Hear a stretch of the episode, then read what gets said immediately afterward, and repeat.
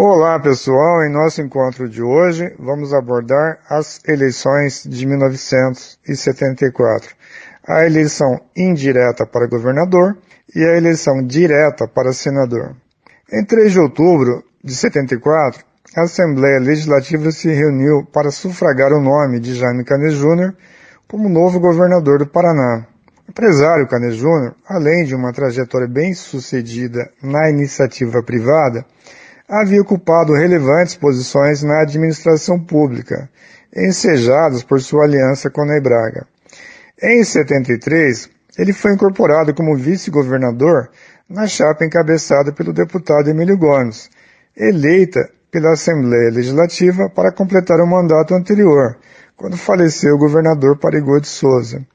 Em 74, segundo a literatura especializada, a bancada da Arena expressava preferência pelo senador Acioli Filho, presidente estadual da legenda, mas a influência de Ney Braga, então ministro da Educação, foi preponderante e assegurou a indicação de Cane Júnior.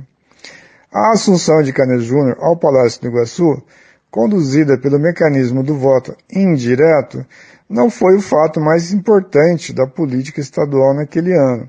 O fato mais marcante tanto na política estadual quanto na política nacional, foi a maciça votação obtida pelo MDB, a legenda oposicionista, no certame ao Senado.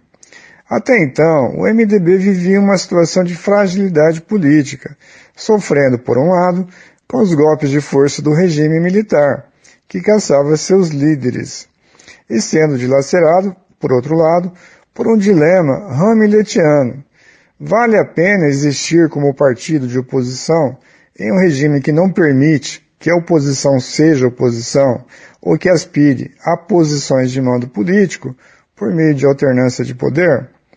Daí, por exemplo, a ocorrência de campanhas pelo voto nulo, defendidas com o argumento de que aquelas eleições justificavam o sistema autoritário e antidemocrático na essência.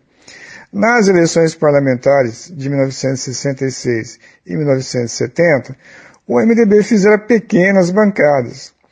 Em 1970, a bancada que lhe restou no Senado, limitada a sete titulares, segundo a expressão irônica de um líder da Arena, cabia em um elevador. A assunção de Geisel à presidência se dava em um momento em que, Segundo os estrategistas do regime militar, era possível promover uma distensão política, uma volta organizada aos quartéis. As organizações sociais, como sindicatos e diretórios estudantis, estavam sob intervenção, desmanteladas ou neutralizadas. A imprensa estava sob censura. A oposição mais radical, que pegara em armas para derrubar o regime, havia sido derrotada. A oposição legal, o MDB, era frágil.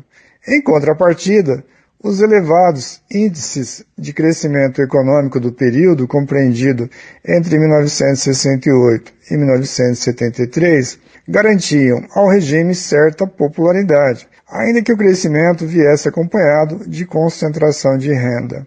Em 1974, faltando dois meses para as eleições parlamentares, o SNI emitiu um diagnóstico ao presidente da República, estimando que o MDB, na disputa ao Senado, teria sucesso em apenas dois estados. Por sua vez, a Arena elegeria 12 cadeiras facilmente entre as 22 em disputa, e outras cadeiras com um pouco mais de dificuldade. Todavia, quando as urnas foram escrutinadas, aferiu-se que o MDB elegeu 16 senadores e a Arena apenas seis. No Paraná, foi eleito o advogado Leite Chaves, até então desconhecido dos eleitores, pois nunca havia sido candidato. Houve uma avalanche de votos no MDB, verdadeiro voto de protesto por meio da única eleição majoritária de âmbito federal disponível, a de Senado. Não podendo votar para governador e presidente da República, o eleitor protestou na eleição ao Senado. Aqui é Reginaldo Dias, narrando a história das eleições para a CBN.